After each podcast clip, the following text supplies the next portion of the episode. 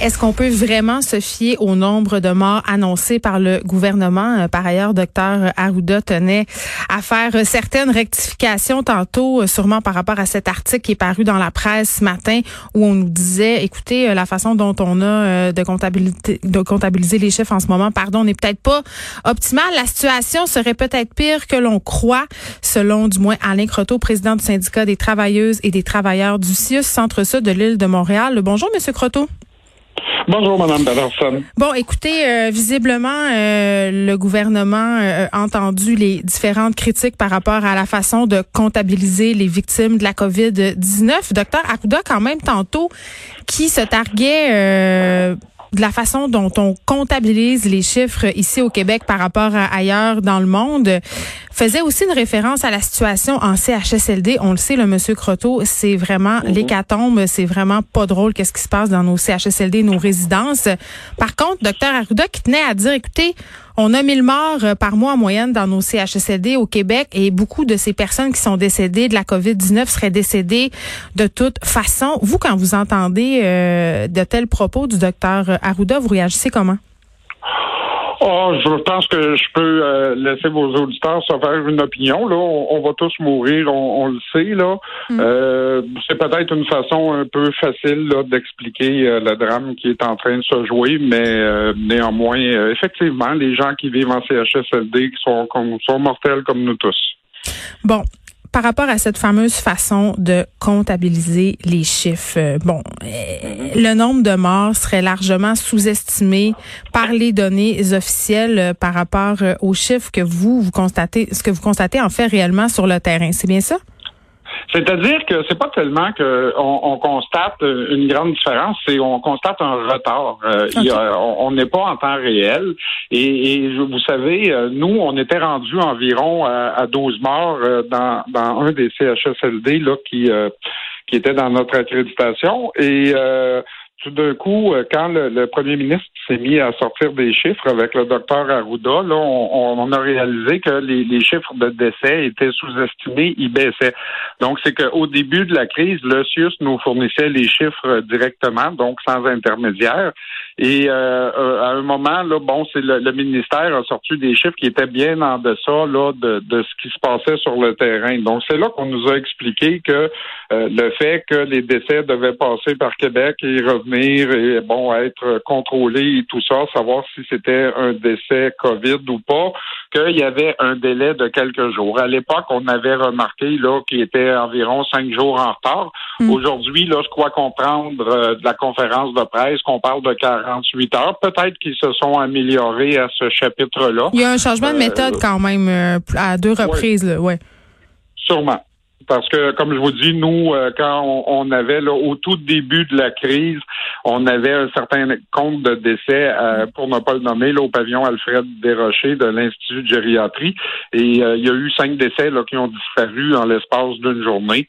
on pouvait pas, là. donc, nous, on est tout de suite allé aux sources et on essayait de comprendre. Le, compte des décès, vous savez, pour nous, c'est un indicateur de détresse pour nos travailleurs. C'est pas du voyeurisme. On veut pas faire du, du euh, du, euh, du jaunisme avec ça. Mm. C'est tout simplement que vous comprenez que c'est pas un détail qu'on ait le compte des morts. Là. Euh, c'est un très, très bon indicateur de détresse pour nos membres. On, sait là où c'est plus difficile un peu en fonction de ces chiffres-là. Moi, je veux juste être sûr de bien comprendre parce que tout ça, c'est compliqué, là, comment ça fonctionne, il y a des changements de méthode. Et là, vous venez de me dire un truc qui, euh, qui éveille comme mon, attention pas mal. Là. Vous m'avez dit on avait cinq décès, finalement, c'était plus cinq décès. Dans quelle mesure on peut retirer ces décès-là? C'est des décès qui étaient COVID, puis finalement, on se rend compte que c'était pas COVID? Ben non, je, je crois que c'est tout simplement que quand le, premier ministre a euh, étalé les, les, chiffres à la télévision, vous vous souvenez, il y a quelques semaines, il, a, il, a, il, a, fait une espèce de palmarès là, des cinq euh, CHSLD les, plus en difficulté. Et, il y avait dans ça le pavillon Alfred Desrochers et il nous disait à ce moment-là qu'il y avait cinq décès, alors que nous, depuis une semaine, on était à neuf, dix décès. OK, je comprends. Donc, euh, ça, c'était euh, le, week-end de Pâques. Là. Ça fait pas tellement longtemps. Donc, euh, que, que, depuis, là, qui, qui a rapplombé un peu leur méthode de calcul et que les chiffres sortent plus rapidement, je ne les contredis pas, là, c'est possible. Mais c'est clair que à tous les jours, on n'a pas l'idée là exactement précise en temps réel de ce qui se passe. cette disparité-là, elle perdure depuis combien de temps? Depuis le début de la crise? Depuis le début. Je j'accuse pas là, je veux pas qu'on prête d'intention. je ne dis pas qu'on essaie de cacher des morts. Je dis que la méthode de calcul euh, n'est pas euh, reflète pas la, réalité là au jour où on se parle. Donc probablement ça les experts vont nous le dire qu'on constate là les toujours quelques jours après là quand il y a des changements dans les courbes, euh, on peut pas le voir immédiatement. Mais quand même monsieur Croteau dans l'article de la presse, vous dites que quand le PM donne des chiffres, vous ne vous y fiez plus, vous, vous aimez mieux vous fier aux décomptes informels de vos membres, c'est quand même c'est quand même quelque chose de dire ça là. Oui, oui, pour l'instant, vous savez, euh, des fois, euh, les membres nous appellent et ils nous disent que qu'ils ont perdu euh, cinq usagers pendant la nuit. On s'attend pas à voir les chiffres au matin. Ça, c'est sûr. Est-ce que ça a un effet sur le moral des troupes?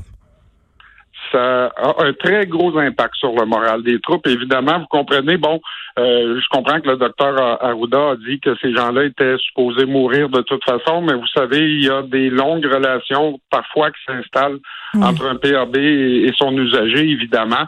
Donc, vous comprenez que quand vous en perdez un, deux, trois comme ça euh, sur une courte période de temps, c'est assez terrible à assumer pour euh, les travailleurs. Donc, vous, vous pensez pas, euh, M. Croteau, qu'on est en train de jouer avec les chiffres au gouvernement pour bien paraître? J'espère que non. Je vais, oh. je vais, je vais compter sur les journalistes là pour faire leur travail. Euh, hmm. Vous savez, nous, on, se fie aux, chiffres qu'on nous donne. Euh, je vous dis, on, constate là que les chiffres montrent. On pense qu'il y a un peu de retard et, c'est ça là qui est le principal problème. Mais maintenant, j'ose espérer qu'on cache rien là. Est-ce que vous pensez que le gouvernement est dépassé et pas capable de suivre? C'est-à-dire que j'ai l'impression que effectivement peut-être là euh, on, essaie de se rattraper là d'une mm. situation qu'on a échappé euh, dès le départ.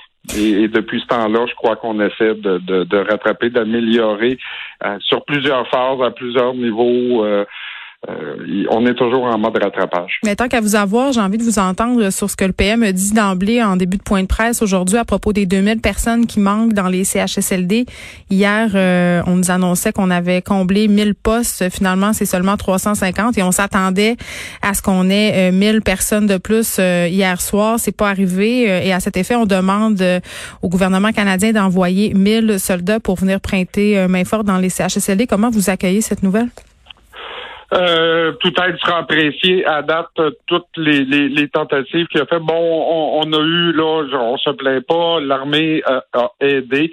Par contre, ça n'a pas été suffisant. Les, les, les médecins spécialistes, ça n'a pas été suffisant non plus. Euh, les aidants naturels, ça n'a pas été suffisant. Donc, des militaires de plus, euh, regardez si la demande est faite. Nous, ça, ça va être ça, ça, va relever là, un peu notre personnel sur le terrain là, qui assurément tire la langue en ce moment-là. Vous savez, il y a beaucoup de gens malades parmi nos membres et euh, le, le, le, pourcentage d'infection, là, le taux, c'est un sur cinq, non? Puis ça nous inquiète. Oui, ben euh, oui, on peut dire ça. Dans les, les euh, j'ai pas des chiffres précis là que je pourrais vous avancer à ce moment-ci, mais c'est ça nous semble normalement élevé là le, le nombre de travailleurs qui testent positifs à tous les jours et ça, ça met une pression là évidemment terrible sur ceux qui reste au travail, là, parce qu'on est toujours de moins en moins pour le faire. Donc, même si on a de l'aide, comprenez qu'on perd des joueurs aussi en même temps. Là. Mais M. Croteau, est-ce que vous êtes en train de me dire que vous avez besoin de bras, peu importe, et même parce que ça fait partie du débat, notamment en ce qui concerne les médecins spécialistes, euh, vous avez mm-hmm. besoin de tout le monde, même des personnes, par exemple, qui seraient pas formées, là, parce que pour avoir parlé à plusieurs personnes, est-ce qu'on a appris, c'est pour s'occuper euh, des patients dans les CHSLD ou les résidences, ça prend une formation? Ça prend une formation, évidemment. C'est sûr que les personnes qui viendraient aider euh, pourraient peut-être pas euh, faire toutes les tâches là, qui sont propres au, travail d'un préposé ordinaire. ceci dit, il y a quand même des, des tâches là qui peuvent être déléguées et qui peuvent laisser là aux, personnes mieux formées les, les, soins qui seraient plus plus plus complexes un peu. Là. Vous pensez pas que ça serait le temps pour le gouvernement peut-être un peu de décloisonner tout ça là, c'est-à-dire qu'à date on cherche des gens qui ont des compétences en santé, mais moi j'entends bien du monde autour de moi qui me disent écoutez, moi j'ai pas de compétences en santé, mais je travaille pas, je suis chez nous, j'ai pas d'enfants à charge, j'irai dans les CHSLD pour aider. Ben, vous savez, c'est bienvenu, mais là, on, est en temps de crise. Mais euh, nous, on, préférerait que ce, ce problème-là là, se, règle de façon définitive. Puis, vous savez, au-delà de la crise, le réseau avait été bien organisé, euh, on serait peut-être pas dans la situation difficile qu'on est en ce moment là si les postes avaient été dotés et si le travail avait été assez attractif. On, on peut pas compter sur les gens qui viennent aider en situation de crise là pour s'imaginer que quand la crise va terminer qu'on va pouvoir continuer à combler ces, emplois-là avec des conditions qui sont plutôt repoussantes. Oui, les CHSLD étaient déjà en crise avant la pandémie, là, on, faut bien se le dire. Ils l'étaient déjà. Bon, on a promis des augmentations de salaire euh, permanentes pour euh, différents membres du personnel, mais comme le disait un journaliste tantôt pendant la période de questions, il va falloir qu'on rende ce métier-là plus attractif par d'autres façons euh, que le salaire. C'est ce que c'est ce que vous dites aussi. Ben oui, mais euh, sauf que vous comprenez que le salaire est, est, quand même pas un détail quand on détermine la valeur d'un emploi. Ben, clairement. Euh, clairement. Donc, euh, euh oui, effectivement, euh, il faudrait revaloriser ce travail-là. Par contre, le salaire, c'est indéniable. Là, on ne peut pas y échapper sans augmenter les salaires. Et, et ça, c'est pas le, le syndicaliste qui vous dit ça. Là, c'est le gros bon sens qui le demande. Hmm. Alain Croteau, merci de nous avoir parlé. Président du syndicat des travailleuses et travailleurs du CIUS Centre-Sud de l'île de Montréal. Merci beaucoup. Bonne journée. Merci, madame. De 13 à 15. Les